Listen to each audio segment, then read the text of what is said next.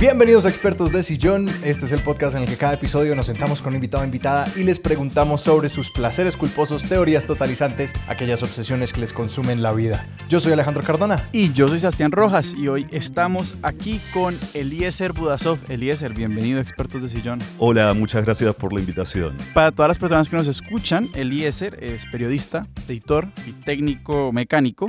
Es copresentador de El Hilo, un podcast de Radio Ambulante Estudios y Vice News es editor de proyectos especiales del país América y también es profesor. Pero Eliezer, ¿de qué vamos a hablar hoy? Hoy vamos a hablar de las herramientas. En realidad de las herramientas en un sentido amplio, ¿ah? porque yo soy técnico electromecánico, pero vamos a hablar también de herramientas de cocina, podríamos decir de las herramientas para la autonomía. Hablemos de, tu formación como técnico mecánico. Eso es algo que está ahí, hace parte de tu biografía. ¿Cómo llegaste a eso? Es una cosa que he recuperado con orgullo hace un tiempo no tan antiguo. Yo soy técnico electromecánico porque yo salí de la secundaria con este título. Yo estudié en una Escuela Nacional de Educación Técnica en Argentina. Mi papá era ingeniero mecánico, mi hermano mayor es ingeniero biomédico y para mí en principio fue un paso natural ir a una escuela de educación técnica. La verdad, como en tercer año me di cuenta que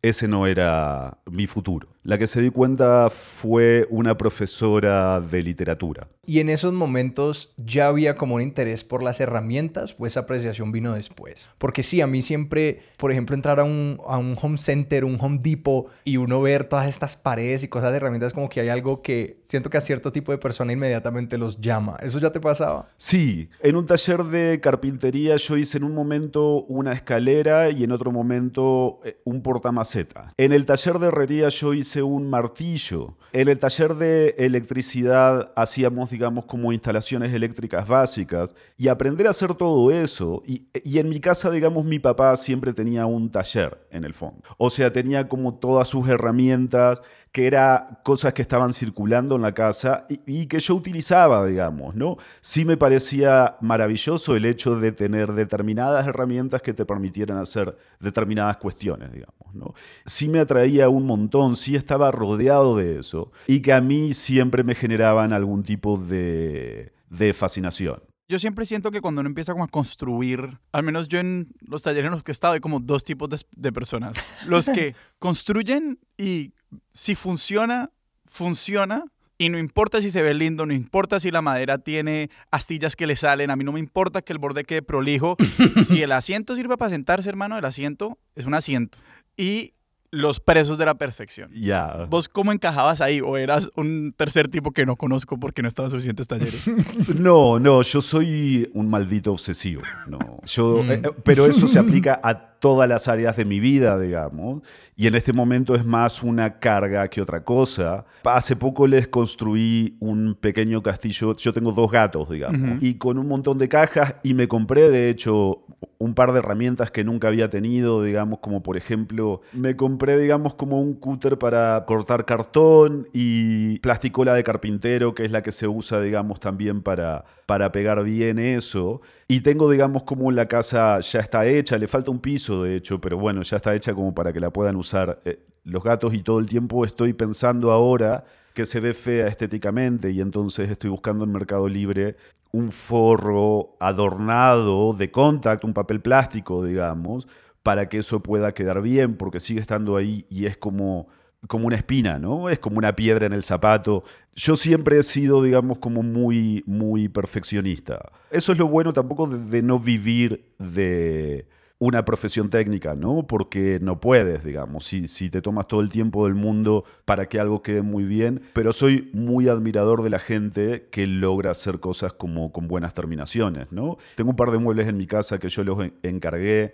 Claro, mientras estábamos como, mientras el carpintero me preguntaba algunas cosas, porque fue alguien que encontré por Instagram, yo de pronto me volví casi como el mejor amigo del carpintero, ¿no? Porque era la única persona con lo que hablaba, seguramente la única persona a la que le interesaba cómo hacía determinadas cuestiones del proceso de fabricación de los muebles, ¿no? Pero lo admiro mucho porque yo sé que él es una de estas personas del segundo tipo que tú dices, de las que todo el tiempo están pensando en los detalles, ¿no?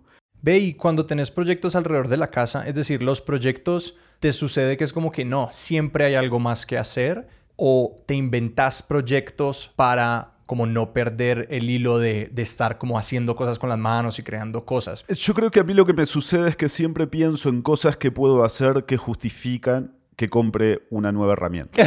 eso me parece maravilloso. Cuando yo me mudé a este departamento, que, digamos que tiene distintos niveles, entonces vi que iba a haber que tirar una línea, la línea de la conexión de internet, el modem está, digamos, como en el tercer piso, ¿no? Pero este salón donde yo trabajo, donde estoy hablando con ustedes, eh, está tres pisos abajo. Para conseguir que la señal de repetición fuese bien y no tener que comprar, digamos, como tres o cuatro repetidores, lo que tenía que hacer era bajar un poco el cable del modem al piso del medio y poner ahí un repetidor, digamos, ¿no? Que pudiera, que pudiera bajar aquí. Y entonces yo dije, claro, ni cagando voy a llamar a alguien para que haga esto. Esta es la oportunidad, digamos, de meterme por primera vez en las herramientas necesarias para las conexiones, digamos, de cable LAN. Y entonces, o sea, eso fue como una emoción para mí. Durante cuatro días estuve googleando en Mercado Libre pinzas crimpeadoras. Eh, la pinza crimpeadora es la que se llama, digamos, a la que se usa para hacer las conexiones, digamos, LAN, ¿no? Este cable telefónico ancho que usa nuestro modem. Y entonces estuve como tres días mirando videos acerca de por qué llevan como 12 conexiones de distinto color y no sé qué. Encargué en un momento, claro, las fichas telefónicas, encargué en un momento cable y encargué una pinza crimpeadora. No llegué a usarlos, en realidad la solución era mucho más fácil. Sí, e, ese es el tema, ¿no? Pero siempre lo pienso, siempre estoy pensando en, ah, con tal cosa me puedo comprar una nueva herramienta y me sucede lo mismo exactamente para la cocina. Yo apenas dijiste eso, pensé en mi relación con las especias yo me volví coleccionista de especias y cada vez que hay una receta que es como, y esto necesita suma qué, yo soy como, mmm, una nueva especia y le voy a comprar el tarrito y ahorita tengo como la colección de pequeños tarritos con todas las especias diferentes y quiero esa excusa porque es como, no tengo opción, no, o sea, yo estoy obligado, como no me voy a comprar el otro tarrito para tener la otra especia, ya, como que uno se pone a uno mismo entre la espada y la pared. exacto, exacto. Y, tienes para hacer todo, ¿no? Digamos, es como, tienes estragón ¿Cuándo vas a usar estragón más que una vez cada cinco años? Y cuando tenés que usar estragón otra vez, ya hace año. Sí, exacto, exacto.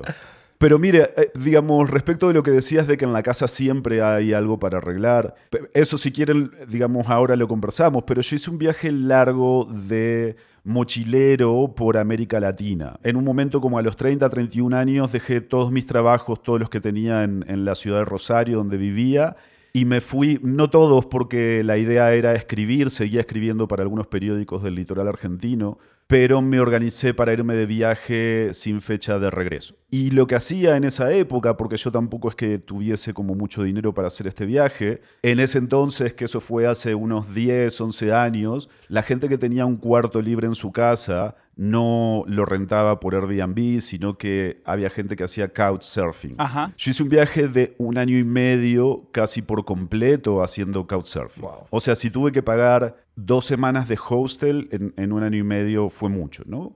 Le escribía a la gente, le decía, mira, soy un periodista, quiero viajar, escribir historias, no sé qué. Pero yo hacía dos cosas como yo viajaba en, en, mi equipaje, en mi mochila llevaba como dos cosas para devolver un poco la gentileza de la gente que me alojaba. Por un lado cocinaba siempre en sus casas, Por otro lado llevaba un pequeño juego de herramientas para arreglar cositas en las casas donde estaba. ¿Viste eso que tienes de que tienes te falta una perilla en un cajón de la cocina? Sí, sí, sí. Y eso queda eternamente y cada vez que lo miras dices, tengo que cambiar esta perilla. Pero en tus prioridades de la vida nunca está, voy a ir a la ferretería a comprar una perilla para reemplazar esta. Yo creo que eso despierta también mucha ansiedad porque también si uno no sabe cómo hacerlo, a mí a veces me pone un poco ansioso y le he ido perdiendo un poco el miedo a eso o a llamar a alguien que sí sabe decirle, ve, yo cómo arreglo esto o sencillamente como intentar manipular la vaina porque lo, lo lindo de ciertas cosas mecánicas, creo que lo eléctrico es un mundo un poco diferente, pero por ejemplo con las tuberías, uno como que no puede hacer mal allí, ¿no? Como que uno puede como abrirlo, intentar desarmarlo y con tal de que uno no trate nada con demasiada fuerza, uno puede como desarmarlo y volverlo a armar. Y que entre más uno va cogiendo como la confianza de hacer eso, pues más natural se vuelve o averiguar, pero que también, por ejemplo, las primeras veces que yo fui a una ferretería, yo me tuve que decir a mí mismo como que, bueno, entra admitiendo que sos un pendejo. Entonces yo le preguntaba al tipo, ve, tengo este taladro y necesito hacer este hueco, yo no sé qué broca necesito, ¿esto qué es? Y él me decía, no, vení, ta, ta, Y o, o, sea, esta gente está ahí para eso y que así como que le fui perdiendo el miedo, pero sí siento que es un tema que puede generar mucha ansiedad porque uno como que no sabe por dónde empezar a solucionarlo. Las ferreterías que tienen esos letreros afuera que dicen, no, no tenemos, abro comillas, el cosito, cierro comillas. El cosito. Claro, y aparte, digamos, cuando vas por primera vez a una ferretería, ¿no? Y que se supone que deberías saber, no sé qué. O sea, las primeras veces te sentís como un boludo, ¿no? Sí, totalmente. Llevas una cosa en la mano y, y otra cosa y es como, mira, tengo este problema, ¿no? Pero creo que algo de lo que estabas diciendo me parece que es clave y es como eh, aprender que no hay forma de que rompas mucho de algo de, manera definitiva, ¿no? O sea, por ejemplo, yo cuando le enseñé a mi, mamá a usar la computadora e internet, le dije, no hay forma de que la rompas. No vas a hacer nada que no tenga un proceso reversible. Entiendo lo que decís con la electricidad porque la electricidad da más miedo, porque decís, bueno, le puedo prender fuego a algo, porque también había esto, en mi casa se leían muchas revistas de periodismo, eh, periodismo científico. Divulgación científica como la revista muy interesante, Conocer y Saber, Conozca Más, no sé qué, pero también mi papá era un gran fan de la revista Mecánica Popular. Y en la Mecánica Popular venía a veces de, bueno, un dossier especial de construye tu propia motocicleta. Eran proyectos impresionantes. En realidad, si uno ve ahora también las historias de Do It Yourself en Instagram, uh -huh. algunas son un puto delirio. O sea, es como. Son 10 millones de pasos para coser una media. Y es como, no, man, digamos, ¿no? Y, y apenas lo decís, se me hace un poquito como el. Creo que la nueva versión de eso es construir tu propio computador. Que es un, un tanto más asequible, como pero que siento que voy a construir mi propia motocicleta de ahora es voy a averiguar cuáles son todas las partes, porque el otro día lo empecé a buscar pero que sí, que es como de, ah, ¿cuáles son todos los componentes del computador? Voy a seleccionar todos los componentes y lo voy a ensamblar y como y la, y la, y la ventilación y yo no sé qué, que creo que ese se ha vuelto como una versión moderna de, de, de, estos otros proyectos que eran así de mecánicos, pues. Y yo hice, o sea, mi primer computador yo lo hice así, uh -huh. no, no, me daba el dinero para comprarme una iMac, digamos, no sé, o una computadora muy buena. Yo dije, yo tengo que poder tener una computadora con buen desempeño sin tener que pagar una fortuna. Y de nuevo, Google y estudiar, digamos, bueno, eh, ¿cuál es la importancia de la placa madre? ¿Cuál es la importancia del gabinete? ¿Cuál es la importancia del monitor? Y después, digamos, pedirle a una de estas personas que te vendían, te armaban la computadora según los componentes que vos le pedías, ¿no? Y bueno, con esta placa de sonido, ¿cuánto importa tener tanto memoria RAM? ¿Cuánto importa tener tanto disco rígido?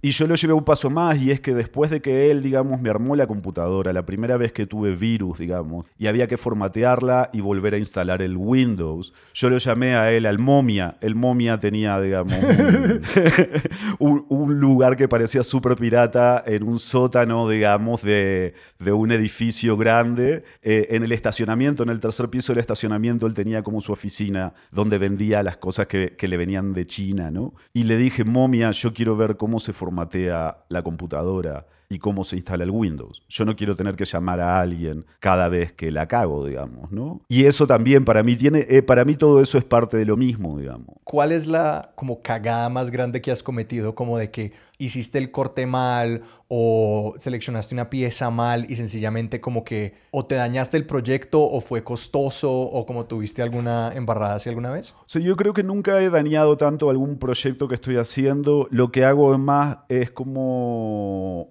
dañar mi espíritu.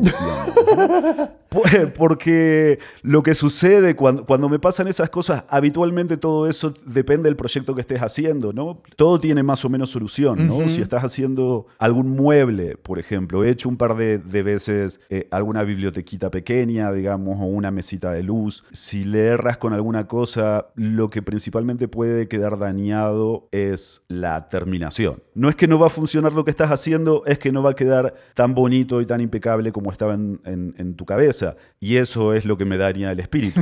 Vas a colgar, digamos, una repisa en tu casa, ¿no? Y entonces tienes que sacar los cálculos. Si haces un agujero mal, posiblemente lo puedes resolver haciendo otro agujero al costado. Pero bueno, tú ya sabes que si tienes suerte, lo hiciste en el lado que va a quedar tapado por la repisa. Si no tienes suerte, eso va a quedar a la vista y te va a molestar la existencia todos los días, digamos.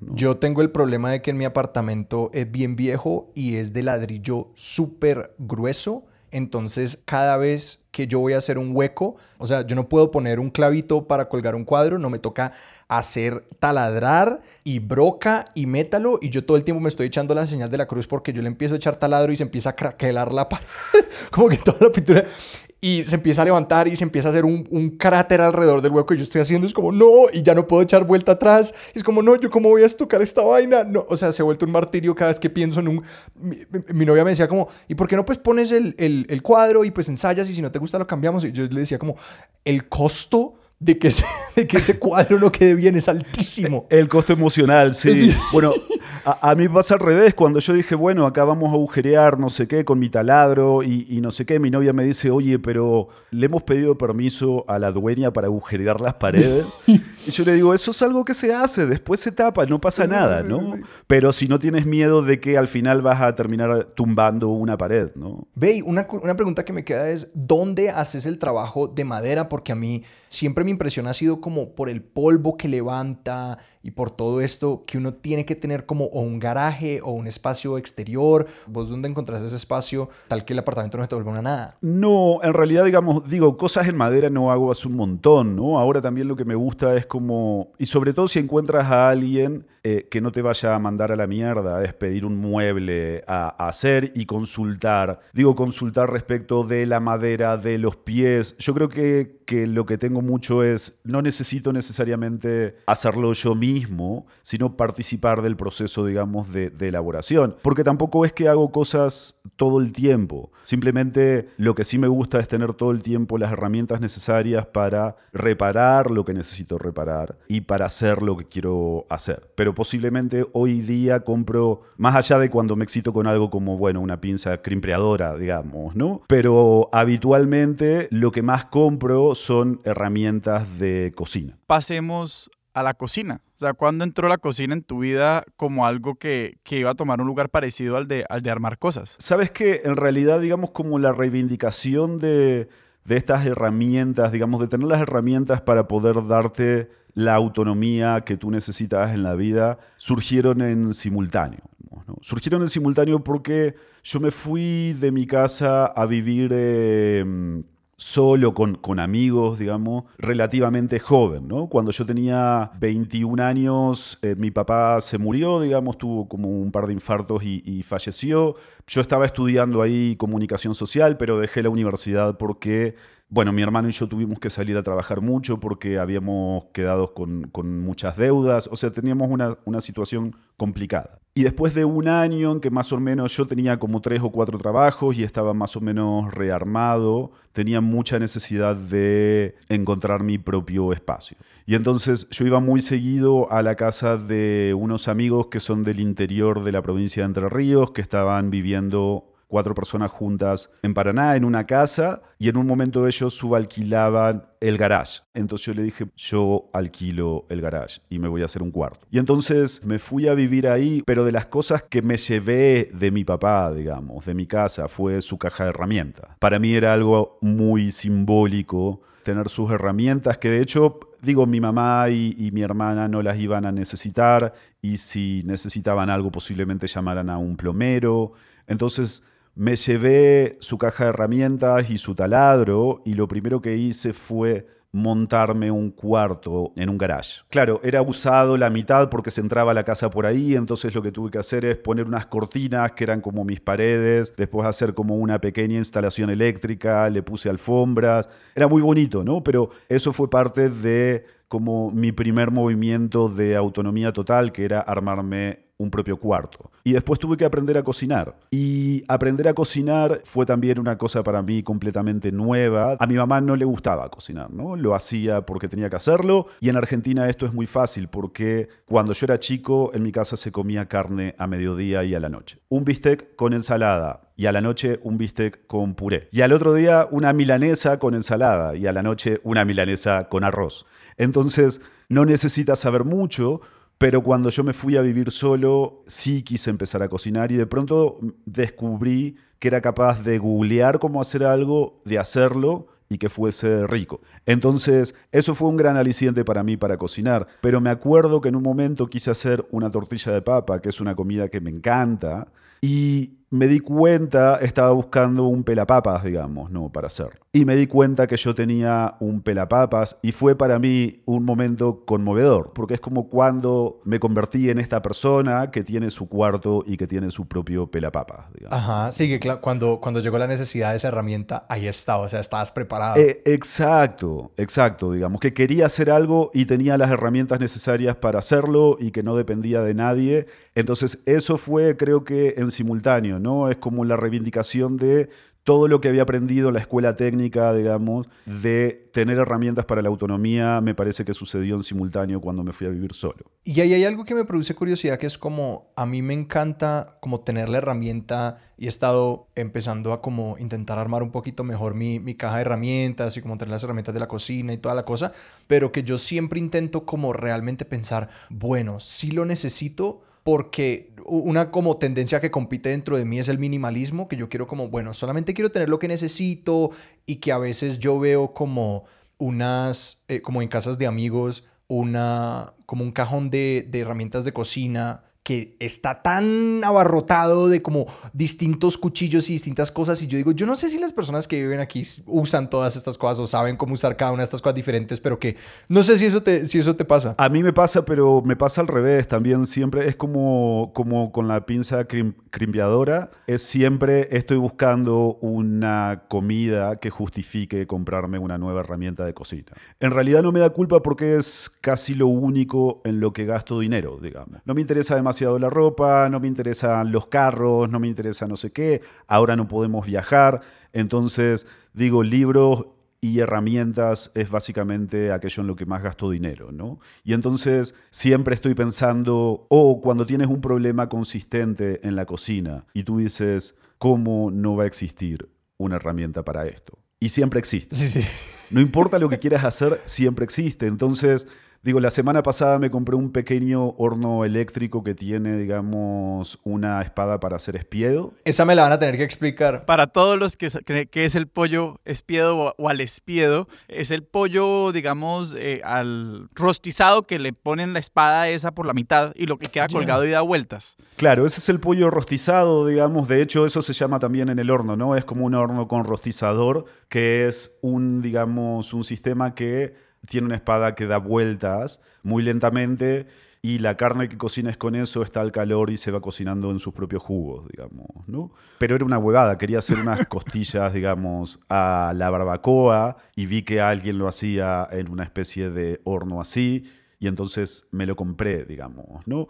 Sí me da culpa el hecho de tener tantas vainas. Pero iba precisamente una cosa de la cocina y es que siento que en todas las tradiciones culinarias como que más o menos asumen su propia construcción y disposición de la cocina.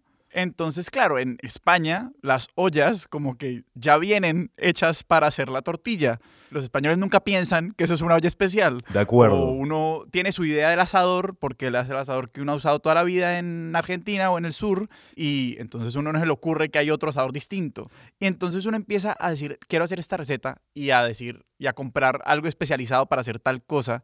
Y te quería preguntar un poquito cuál fue tu tránsito a través de la cocina, pues porque siento que uno empieza, o, al menos para mí, yo tuve un periodo de obsesión con el horno, porque por mucho tiempo para mí solamente existía la estufa y el sartén y después me di cuenta que podía hacer mil otras cosas y ahora estoy, como no quiero comprarme y además uno estando en Estados Unidos, pues que aquí los gringos inventan un aparato para cualquier cosa, no quiero tener una, una cocina llena de aparatos, como tratando de ver, no, esto tiene que haber una forma de hacerlo en una olla cualquiera. O sea, ¿cuál es, cuál es el, el, dónde está el video de YouTube que me dice cómo hago algo en una olla que compro en el paquete de las cinco ollas que compra cualquier ser humano? Entonces, ¿cómo, ha sido ese tránsito a través de qué te ha obsesionado de la cocina en cada momento? Mira, mi tránsito entre tener, digamos, como un montón de herramientas específicas para hacer cosas y tener tres ollas súper despintadas que usas siempre para hacer las mismas cosas, ha sido muy reciente. ha sido muy reciente porque en realidad es que es lo mismo, ¿no? Es como estar durante dos años eh, cuando te mudas a un lugar tolerando el frío y encontrando sistemas, digamos, con 20 frazadas y dices, yo creo que si me compro un calentador, esto se resuelve, ¿no? Y entonces, claro, lo, yo tengo la misma idea de siempre he podido hacer, digamos, con un tres ollas se puede hacer todo. Claro, después es horrible lavar, es horrible, digamos, la cocina es Chernobyl, ¿no?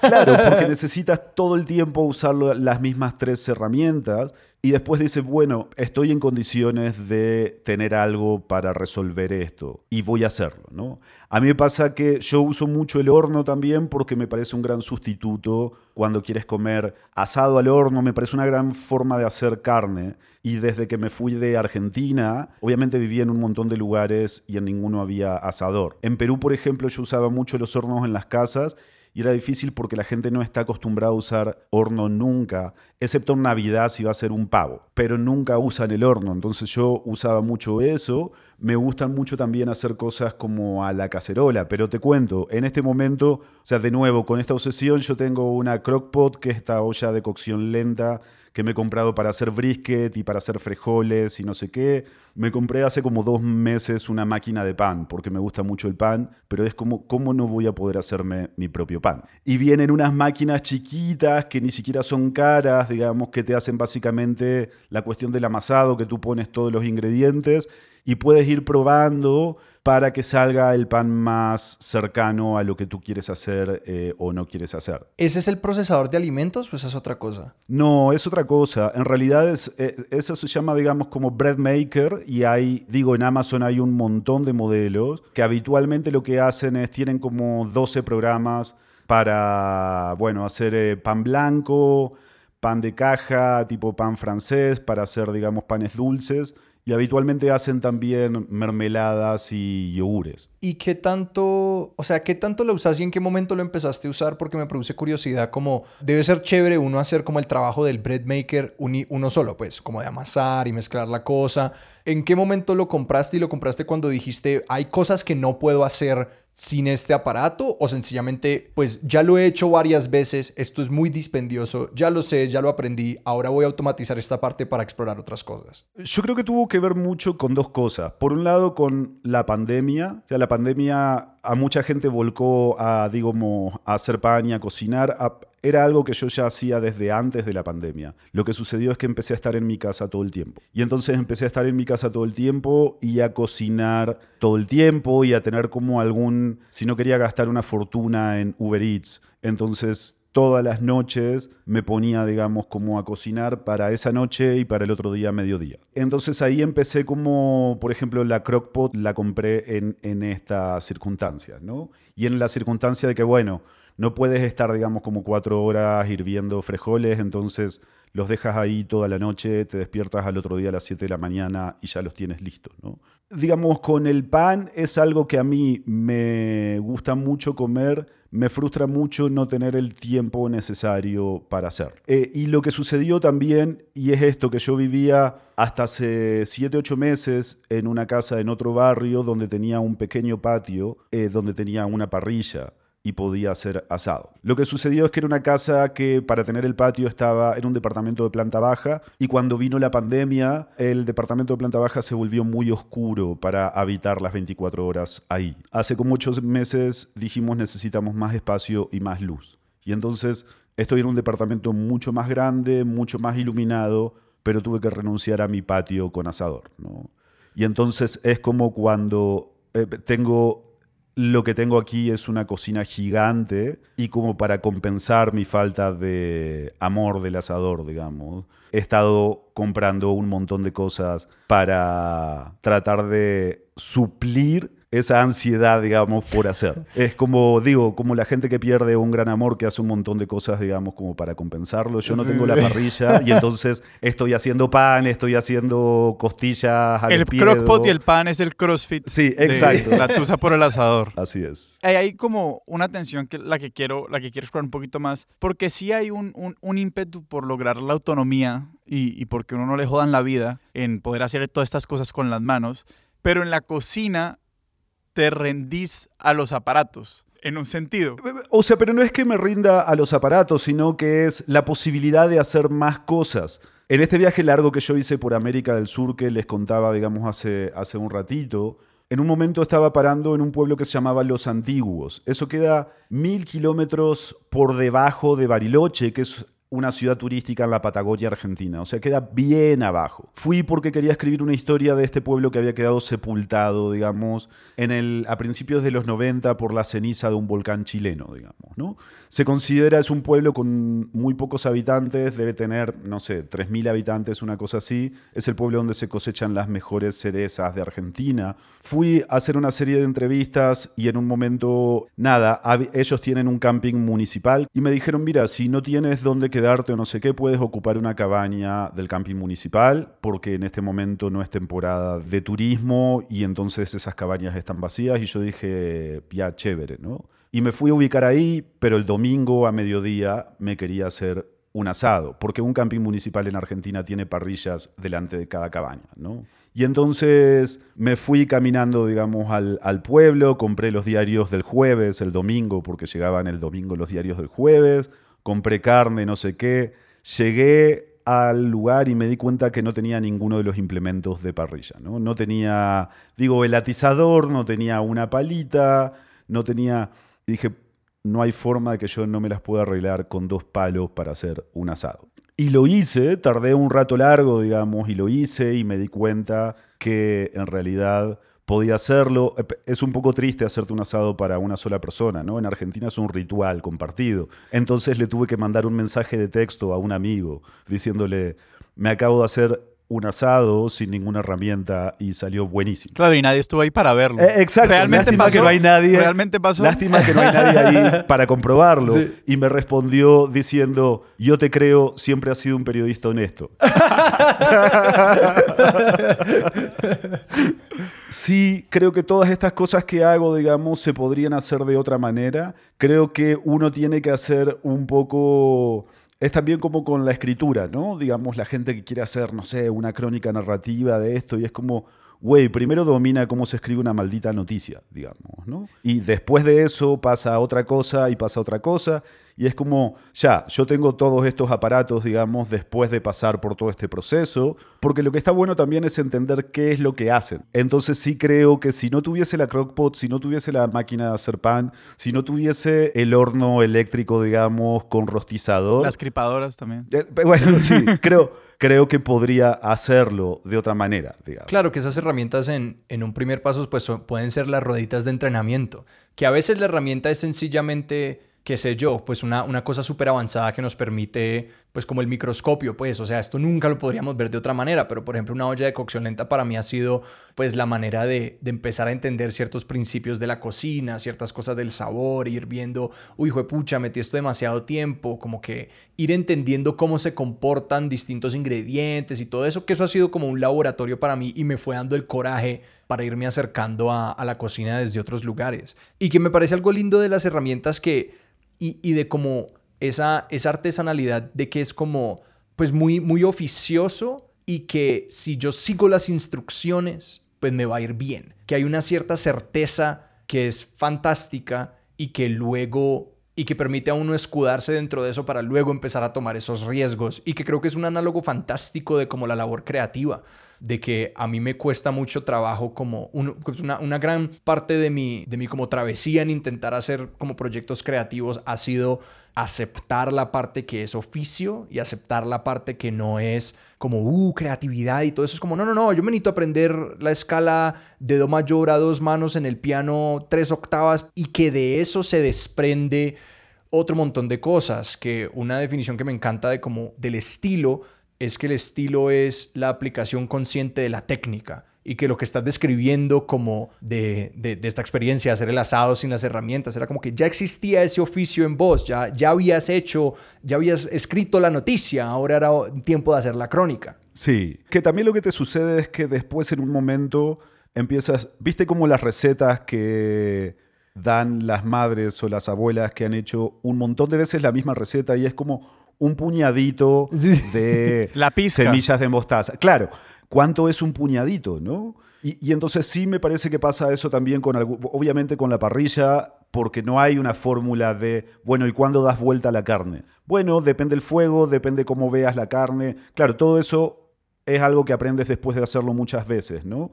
Y a mí me pasa que hay una serie de recetas que también he hecho tantas veces, que ya haces todo completamente a ojo y que después lo cambias, ¿no? Eso es lo que te da la libertad incluso para alterar componentes dentro de lo que va a ser, digamos, como el producto final, porque estás esperando una cosa distinta.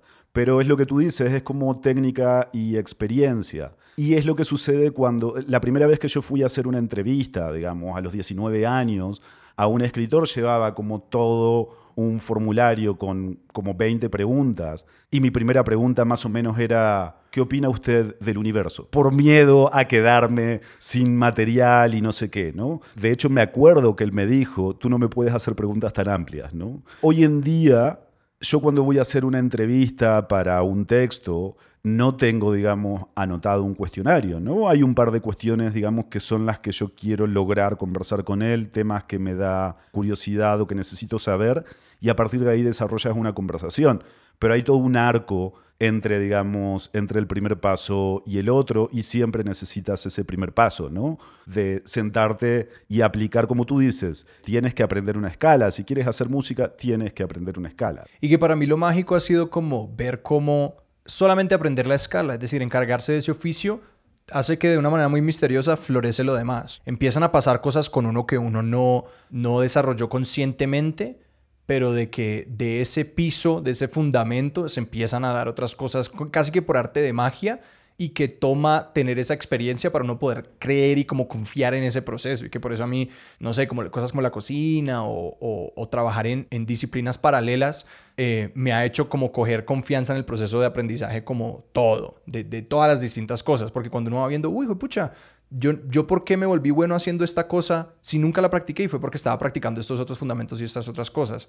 A mí me gusta mucho esta noción que tú tienes del trabajo creativo, que el periodismo dentro de determinados márgenes podría ser considerado así, y es que es un oficio artesanal. Porque el tener una idea del periodismo o la escritura, para decirlo más ampliamente, como algo que está por encima de los oficios terrenales, le hace mucho daño a todo el mundo, a la literatura y a las personas que tienen como el ego suficiente para creer que están, digamos, como son la encarnación de algún tipo de genialidad. Y que al comienzo de la conversación mencionaste cómo, de cierta manera, has reasumido tu experiencia como técnico electromecánico, que lo que dijiste fue como que lo he retomado con algo de orgullo y que me produjo mucha curiosidad, porque siento que yo he empezado a como valorar mucho más y admirar mucho más las carreras del oficio, porque siento que pues en, en, esta mentalidad de no, tenemos que ir a la universidad y tenemos que estudiar estas otras cosas y que pues las carreras técnicas y los oficios técnicos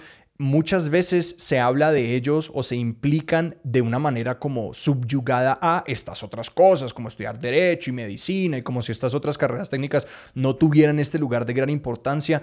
¿Te topaste con eso y como que qué significa cuando nos contás que has retomado esa identidad con un orgullo? A ver, tiene que ver como con varias cosas. Primero, con no haberme recibido de, la universidad. O sea, yo dedico al periodismo, a trabajar en periodismo hace bueno, desde los 19 y tengo 43 años, y desde mucho antes escribía cosas horribles, pero escribía antes de empezar a realmente escribir como profesionalmente. Yo reivindico mucho mi paso por la universidad, sobre todo porque en Argentina la universidad es pública y gratuita. Posiblemente si hubiese tenido que pagarla, de algún modo la hubiese terminado. No la pude terminar porque simplemente en un momento las circunstancias personales me impidieron tener la energía suficiente para hacer eso más allá de que ya estaba teniendo cinco trabajos y hacía un montón de periodismo ya en el momento. Pero yo llegué casi hasta el final, me faltaron dos materias y la tesis y no sé qué. Por un lado tiene que ver con esto, con reivindicar cierto origen obrero, digamos, porque en Argentina no es que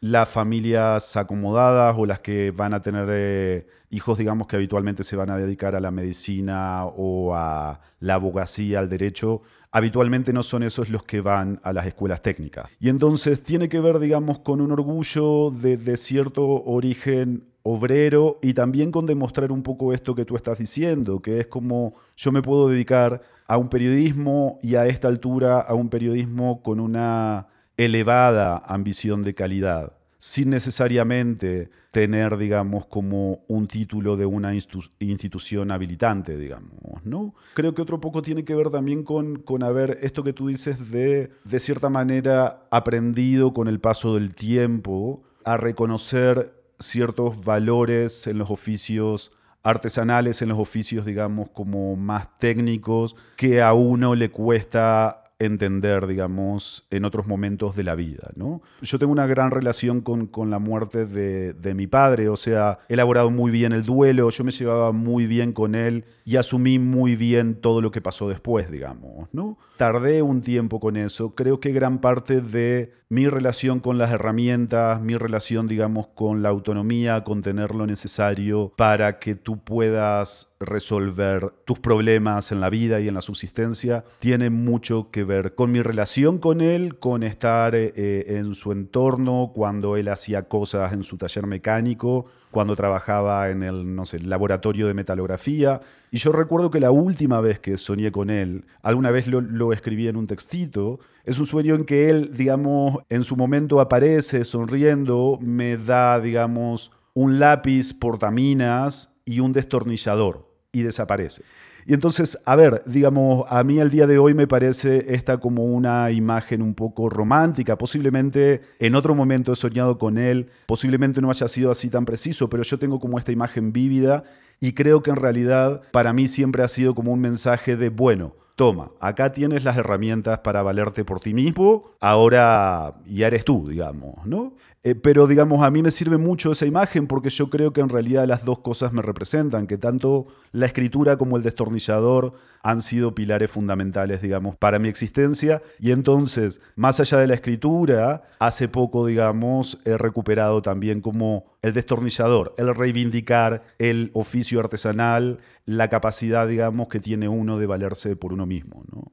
Hemos hablado un poco de cómo pues hay herramientas para todo, ¿no? Y todo está todo el tiempo evolucionando y siempre se están volviendo más específicas y todo esto. Un espacio que a mí me produce mucha angustia es hacia dónde están evolucionando muchos carros, como los automóviles, porque, por ejemplo, la otra vez para viajar por tierra le pedí el carro prestado a mi tía y mi tía tiene un carro donde resultó que se me prendió la cosita del aceite y tuve que parar en carretera a hacer un cambio de aceite resulta que ese carro no tenía el medidorcito de aceite que uno lo saca y le muestra en la varillita dónde está el aceite. No, decidieron que eso no lo iban a hacer y que lo iban a poner el medidor de, aceite como una función eléctrica dentro del panel, dentro de la pantallita del carro. Y casi me da un ataque de que quería ahorcar al diseñador de estas cosas porque sí, lo volvieron un sistema eléctrico y que es algo que está pasando con muchos carros y que pues ya han visto con estudios y todo que es menos seguro, que la gente no lo puede hacer sin mirar el panel, que no hay esta retroalimentación táctil y que pues que ese es un espacio donde yo veo que una herramienta está evolucionando, por lo menos en este momento, en la dirección equivocada. Justamente, la autonomía es un problema para el capitalismo. De hecho, mm. este concepto, ¿no? El de la obsolescencia programada de los, de los electrodomésticos. También, yo no soy un, digamos, como un tecnoparanoico en el sentido, ni soy conservador respecto de cuando a veces tenemos herramientas tecnológicas mucho mejores que nos hacen ser más eficientes en tareas que hacíamos, ¿no? Digo, la ropa se puede lavar a mano, pero es mucho mejor tener el lavarropas que lavar la mano, ¿no? Me acuerdo que una vez un compañero periodista, digamos, de estos que, que, bueno, que exageran un poco, digamos, como el rol de, del mártir, no sé qué, puso un tweet donde decía, sin iPhone se reportea mejor, ¿no? Con solamente con, con la libreta y con la, con la virome se reportea mejor, sin iPhone. Y alguien le respondió, y sin lentes se ve mejor. es una gran respuesta, es una gran respuesta, porque es como... Sóbate, sí. Ya, o sea, tienes un grabador de súper buena calidad en la mano, nosotros que hacemos podcast, ¿no? O sea, puedes conseguir un audio súper decente simplemente con que la persona tenga su iPhone al lado, digamos, con la aplicación para, para grabar por defecto. Entonces Sí me preocupa en términos de, aquellas herramientas que nos daban autonomía, ¿no? Lo que tú dices del auto es como Mi papá, digamos, si el auto se averiaba, abría el capó y estaba cuatro horas el domingo viendo si era que estaba tapado el carburador, si había pasado, digamos, como tal cosa. Eso a mí ahora me parece imposible, ¿no? Es como si no puedes, dependes de terceros y de servicios súper especializados. A mí me da pena respecto de, porque yo sí creo que el capitalismo necesita de nuestra pérdida de autonomía. Son como simbióticos, ¿no? Nuestra pérdida de autonomía implica que tú tienes que comprar más cosas o contratar más servicios.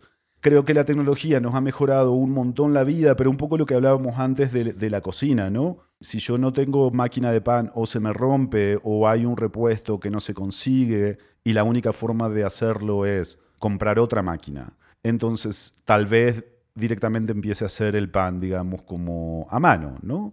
A, a mí me parece que lo que sí hay que hacer es como conservar, digamos, la autonomía en cuestiones que sean muy importantes para la existencia de uno. Otra forma también de entender este tema del capitalismo, que a mí, yo no tengo ese deseo de autonomía tan marcado en, en muchas cosas. De hecho, esa, esa, esa, historia que ustedes cuentan de sus papás haciendo cosas, mi historia es, mi mamá siempre cuenta una historia de terror para ella. Mi abuelo era el tipo que desarmaba todo y lo, y lo dañaba muchas veces. O sea, la caricatura es que mi abuelo abría el televisor y lo terminaba dañando. Tenía un carro que había dañado como tres veces porque todo lo se dedicaba a arreglarlo, pero no lo arreglaba. Entonces mi mamá creció con eso. Ella siempre cuenta que, como no sé, una de las primeras, la primera semana viviendo con mi papá, se dañó el coso de vaciar el baño, la, la manillita, no, no, no, no bajaba el agua. Y ella dijo, mi amor, se dañó la cadena del baño. Y mi papá la miró como si fuera salida de otro planeta. Dijo, ¿Y qué crees que yo haga?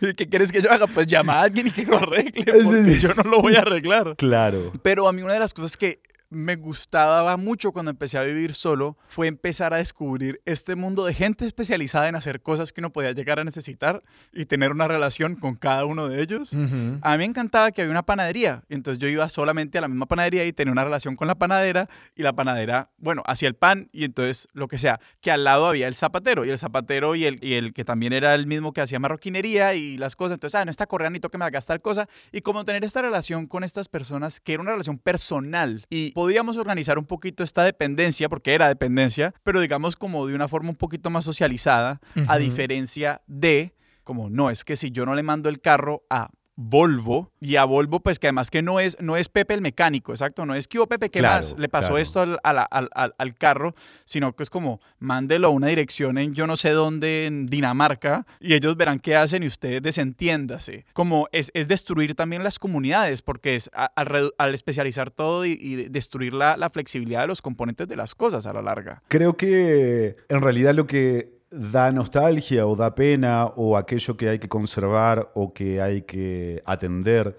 O sea, la relación que mantenemos con el mundo inmediato.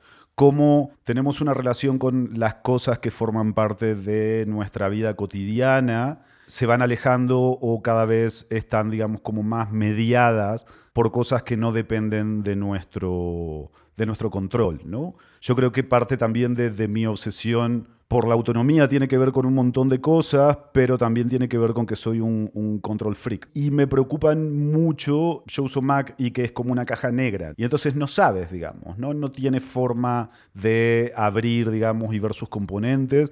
Y creo que sí hay que cuidarse de eso, ¿no? De no poder, digamos, como relacionarse con el entorno de uno de tal forma que uno pueda transformarlo, ¿no? Porque además hay un montón de otras experiencias que no tenemos y que tenían, digamos, nuestros padres o nuestros abuelos, que tienen que ver también con plantar cosas, ¿no? Sí tengo como esa nostalgia. Creo que el tener una máquina para hacer pan, por ejemplo, tiene que ver con eso también. La idea de yo puedo producir con lo que tengo en mi casa todos los elementos necesarios de la comida que yo quiero comer.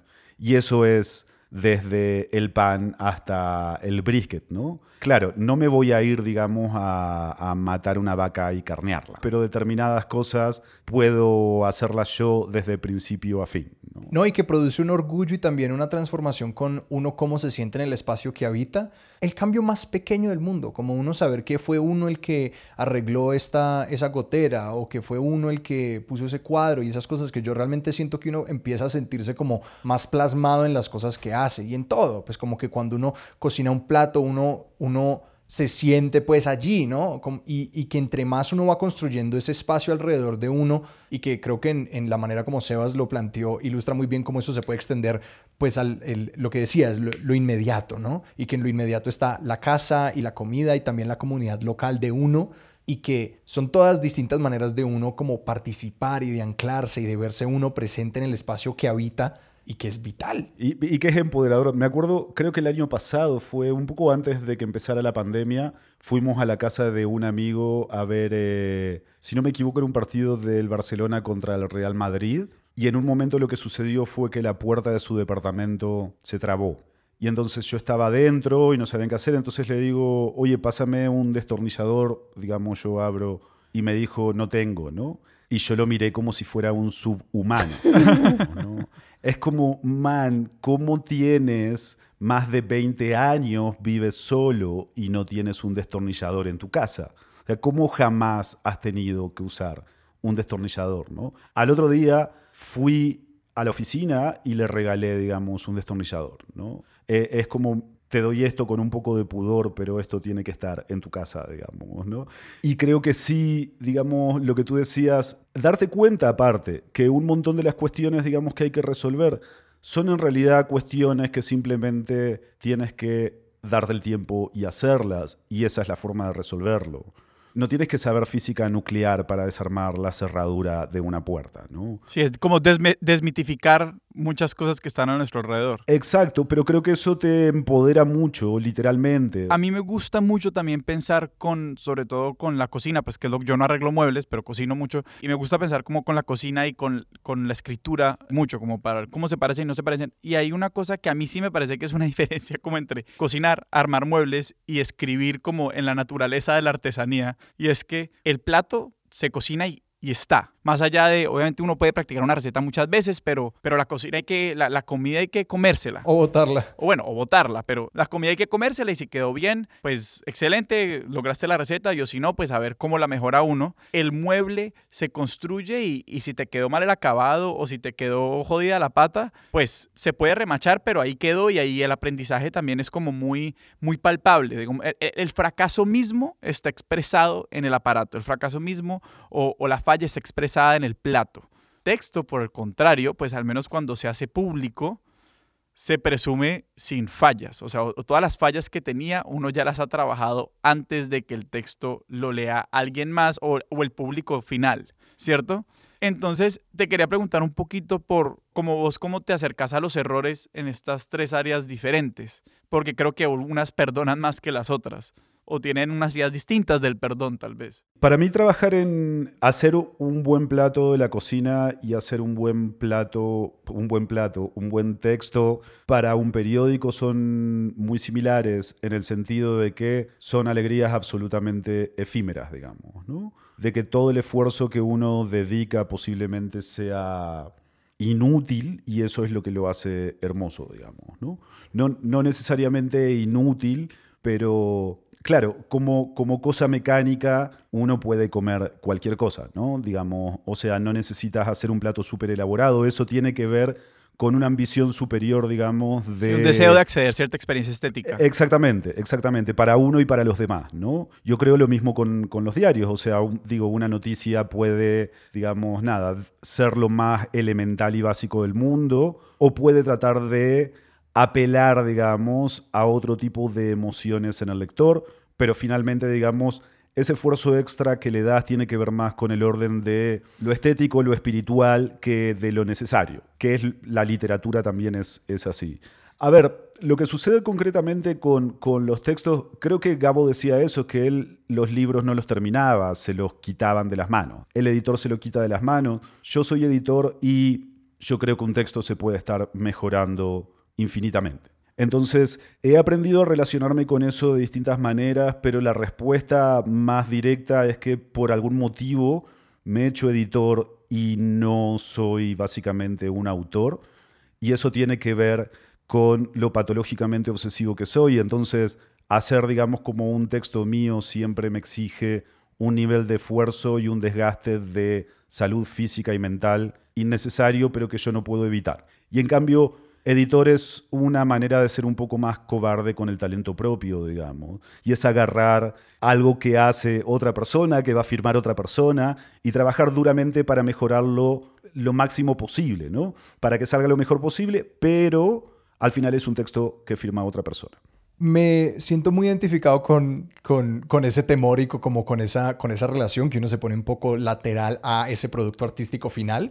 Y me cuadra muchísimo pues que entonces el periodismo es tu trabajo, porque el periodismo te obliga a poner un punto final a estas cosas. Que pues la noticia se está acabando todo el tiempo, como que la noticia está dejando de ser noticia cada segundo. Entonces sí, hay que, sabemos que está, este producto sale el lunes o que sale mañana o que sale hoy y hay que acabarlo y que digamos a mí también me ha costado mucho pues esa relación con la idea del producto acabado y que me hicieron pensar en, una, en un consejo que una vez recibí, que yo le estaba preguntando a una persona que escribía como piezas de comedia. Yo estaba intentando, yo estaba haciendo improvisación en ese momento y le pregunté como, ¿y tú cómo, tú cómo lidias con el hecho de, de pues terminar esta cosa? Que para mí la improvisación teatral que practico es como una manera de, de, no, pues esto nunca está acabado y fue un primer boceto y que claro, el público lo recibe de esa manera, entonces uno se escuda detrás de eh, no, pues esto no es acabado y esto es improvisado. Y si, y, salió mal, pues por supuesto iba a salir mal.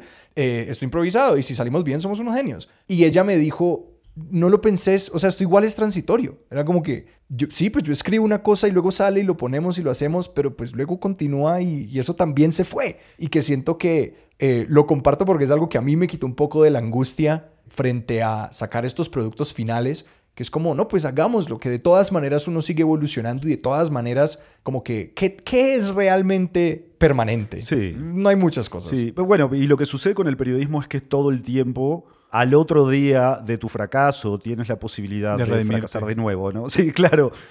De, como de fracasar mejor, como decía Beckett, ¿no? Yo creo que sí, que eso es lo que hace que, bueno, le pongas toda tu energía, pero que igual tengas la posibilidad de, reivindicarte. Yo he aprendido a trabajar con esa presión porque uno trabaja con compañeros y es un periódico y hay veces que necesito, digamos, cerrar en determinado momento porque tiene que salir en determinado momento y no tengo opción. Habitualmente yo manejo eso siempre pidiéndole a mis jefes, a los coordinadores de edición, a mis compañeros, que siempre me den una noche de margen. Que me den una noche de margen implica que yo pueda estar una noche entera solo con el texto, mirando y pensando las ideas y teniendo un tiempo más de pensar lo que va a salir publicado finalmente, ¿no? A costa de mi salud siempre, porque no está bueno no dormir toda la noche. Igual creo que con un texto, lo mismo que con un plato, lo mismo que con un mueble, lo que sucede es que si uno tiene el tiempo y la voluntad suficiente, uno puede hacer algo muy bueno. En ese sentido creo que también es lo que hablábamos de antes de cómo te empoderaba el hacer una cosa, para aprender a escribir simplemente hay que sentarse y escribir, un montón, ¿no? Bueno, tienes que leer un montón también, te tiene que gustar tanto como para que puedas estar sentado aislado haciendo esa actividad, pero al final se trata de lo mismo, se trata de hacerlo, hacerlo, hacerlo y hacerlo en el tiempo suficiente. Y entonces yo creo que cualquier persona puede aprender a usar, digamos, como un serrucho, aprender cuáles son las velocidades de el, grosor de las lijas que necesita, puede comprarse, digamos, las herramientas necesarias para hacerse un mueble y si realmente no lo necesitas, digamos, como para subsistir, si es algo que quieres hacer, bueno, puedes tirarte dos años haciendo tu mesita de luz, digamos, ¿no? No pasa nada. Creo que finalmente, si tienes la voluntad de hacerlo bien, va a salir, digamos. No, y lo bonito de eso es que también siento que cuando uno entra al mundo de, cualquier cosa que uno pueda pensarse a través de la metáfora de la herramienta, es que siempre es un ejercicio de expandir como la resolución, por decirlo así, de la propia mirada, como volvemos a que, que para que solamente tiene un martillo todo es un clavo, entonces cuando te das cuenta o cuando vas a lijar algo y dices como, ay no, hay cinco lijas distintas, hay cinco calibres para lograr 20 resultados por como que por combinatoria tu capacidad siempre se va expandiendo y cuando uno abre esa primera puerta siempre es maravilloso. O sea, cuando uno dice que hay no son no son dos colores, sino 20. Pues sí, el mundo crece y eso siempre es chévere. No, pues, y que hay algo, yo me di cuenta de que a mí me gustaba mucho aprender, como tomar la lección introductoria de muchas cosas. Como que si a mí me dicen, vení, tómate una clase de, de torno, yo digo, de una. Porque hay algo enormemente satisfactorio en la primera clase y en general en, el- en los primeros, las primeras clases. Y es que la curva de aprendizaje inicialmente de cualquier habilidad es súper empinada. Es decir, uno al comienzo empieza a aprender y aprende tanto en la primera clase como que es transformador y pues luego con el tiempo la cantidad de, horas que toma para avanzar o adquirir la siguiente habilidad cada vez es mayor, ¿no? Como que para, para un chelista que lleva 20 años mejorar es hágale y hágale y hágale y vas a lograr esa cosa súper específica y súper técnica, pero que a mí me fascina, no sé, tomar una clase de percusión menor de salsa porque uno en ese momento sencillamente el mundo se le expande un montón y uno no necesita volver a esa cosa otra vez, pero que siento que con todo esto, las herramientas, la cocina, todos estos pequeños aspectos, se expande el círculo del conocimiento de uno de una manera muy satisfactoria y que realmente es como grosero el poco esfuerzo que requiere para expandir el mundo de uno todo eso. Increíble. Y eh, a mí me parece esto que decía Sebastián, que también te abre las puertas a un mundo, digamos, ¿no? Y también te hace ser consciente de el tamaño de tus propios deseos y ambiciones, ¿no? Porque, claro, porque lo que sucede, viste esa gente que, sobre todo pasa con gente que ha hecho dinero, ¿no? La gente que hizo dinero cree que puede hacer cualquier cosa en la vida. Yo me he encontrado con un montón de gente que cree que en realidad ellos no son autores bestsellers en el mundo porque simplemente no se han sentado a hacerlo. digamos, ¿no?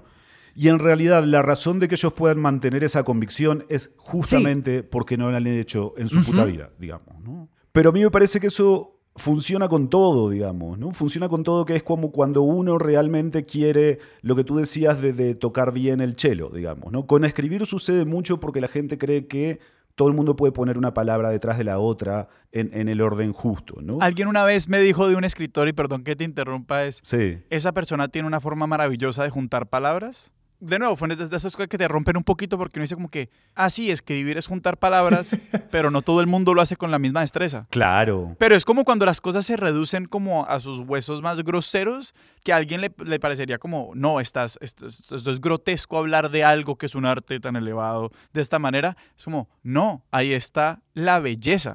Pero mira, eh, Stephen King, que es un autor del que yo soy muy fan, siempre cuenta que, claro, dice eh, que él se, a veces se inventa respuestas y, y en estas conferencias de prensa donde le preguntan cómo hace para determinadas cosas, él dice como si el escritor no fuese una persona que se pone un pantalón por una pierna y después por la otra, ¿no? Pero él dice que habitualmente cuando le preguntan es como cómo hace para escribir y es la respuesta una palabra detrás de la otra. En su libro este, que es como el Mientras escribo, donde da de hecho, él habla de la escritura, me acabo de acordar, pero como una caja de herramientas. Él dice, la primera función del escritor es armarse su caja de herramientas, ¿no? Y, y ahí empieza a hablar de los recursos desde los más básicos hasta los más sofisticados, ¿no? Y entonces él decía, bueno, tu primera, digamos, herramienta, tu, tu destornillador es la sintaxis, ¿no? Y va contando todo lo que sabe de la profesión. Él cuenta una anécdota buenísima de James Joyce que tiene que ver con esto que dices de las palabras, y es que un amigo en un momento va a su estudio a ver eh, cómo está y lo encuentra como agarrándose la cabeza y tirándose el pelo debajo de su mesa de, de escritura. Y entonces el amigo le dice, oye James, ¿qué pasa? ¿no? Y él dice, es que llevo tres días trabajando y solamente tengo siete palabras. ¿no? Y el amigo le dice, bueno, pero para tu ritmo de escritura está bastante bien. y le responde Joyce, es que todavía no sé en qué orden va.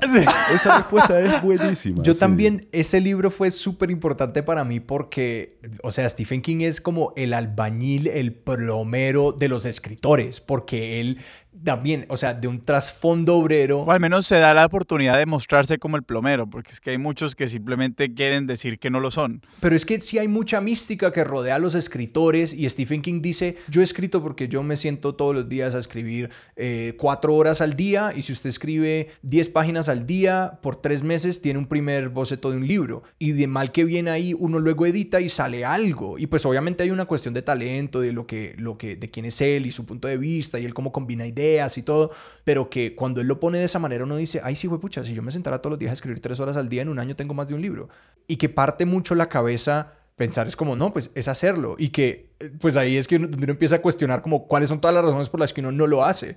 Volviéndote a eso, lo que decías de la gente que dice, yo podría escribir un bestseller. Digamos, a mí me pasó algo recientemente que más de una persona me dijo que se vieron el especial Inside de Bo Burnham que es un, fantástico, o sea, una obra maestra.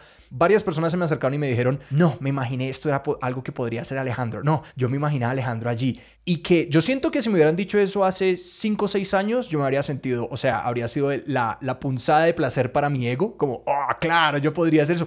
Pero que ahora lo único que me produjo era angustia. Porque era como que, pero sí, pues la gran diferencia es que no soy yo. Claro, yo no soy Claro, a mí de qué carajos me sirve. O sea, eso solamente me produce angustia porque me dice, bueno, chusate, weón, como que, ¿qué estás haciendo?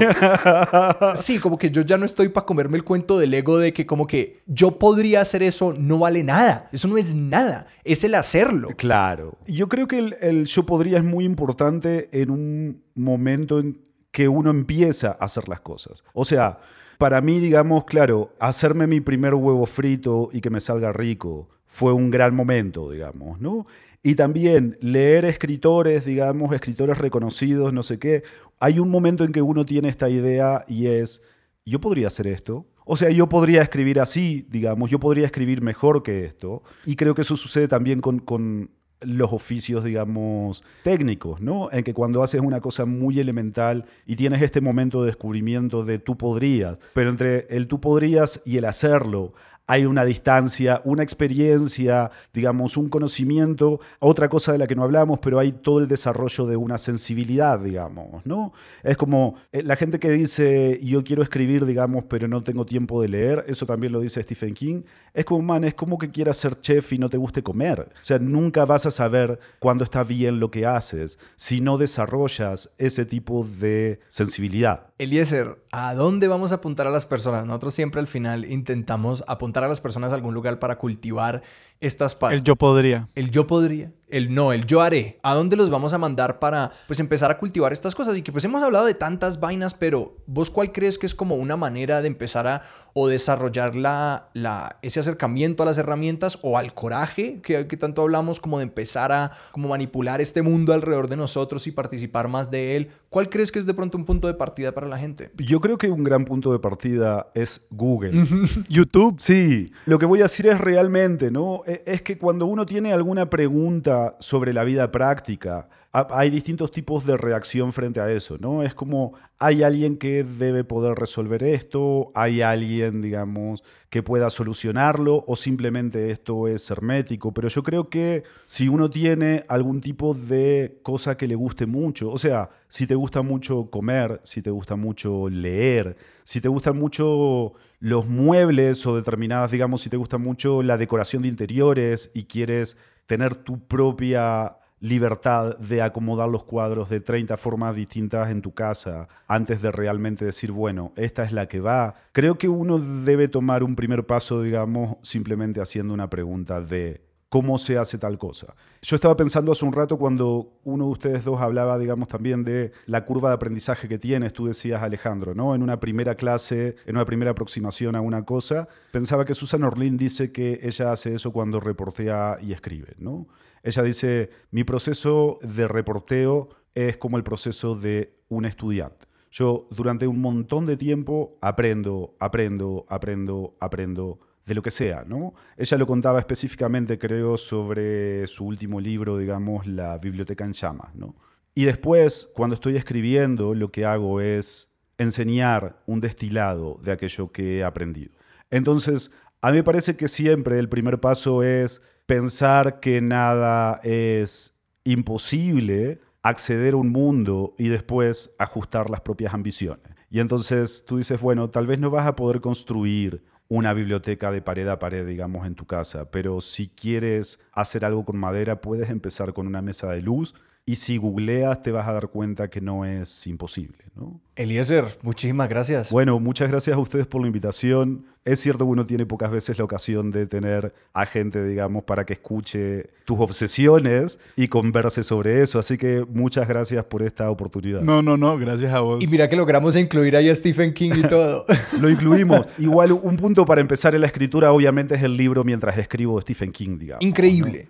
Y que creo que habla también del, del oficio en una manera que se traduce a como cualquier otra idea, ¿no? Es muy bueno, muy bueno, sí. Eliezer, si la gente quiere seguirte a ti y a tus proyectos en redes, ¿a dónde los podemos mandar? Creo que deberían, digamos, seguir la cuenta de Twitter de El Hilo Podcast y también suscribirse a su newsletter que es buenísimo, que además eso permite que puedan escuchar el episodio cada viernes porque eso les llega directamente a su bandeja de correo y si no directamente entrar a elhilo.audio.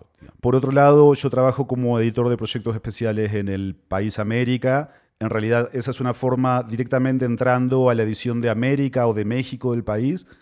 Es una forma de también poder seguir eh, casi todo el trabajo que hago. Y después, nada, pues mi cuenta de Twitter que es arroba donde comparto algunas cosas de mi trabajo. Bueno, y también digo un montón de barbaridades. Sebas, ¿a nosotros dónde nos pueden encontrar en redes? Y a nosotros nos encuentran en Twitter como arroba expertos sillón, en Instagram como arroba expertos de sillón y nos pueden escribir a nuestro correo expertos de sillón arroba gmail.com. Nuestra música es de Juan Esteban Arango. Nuestro logo es de Sebastián Márquez y Expertos de Sillón es un proyecto de Sillón Estudios, es producido por Sara Trejos. Yo soy Alejandro Cardona Yo soy Sebastián Rojas. y esto fue Expertos de Sillón. Hasta la próxima.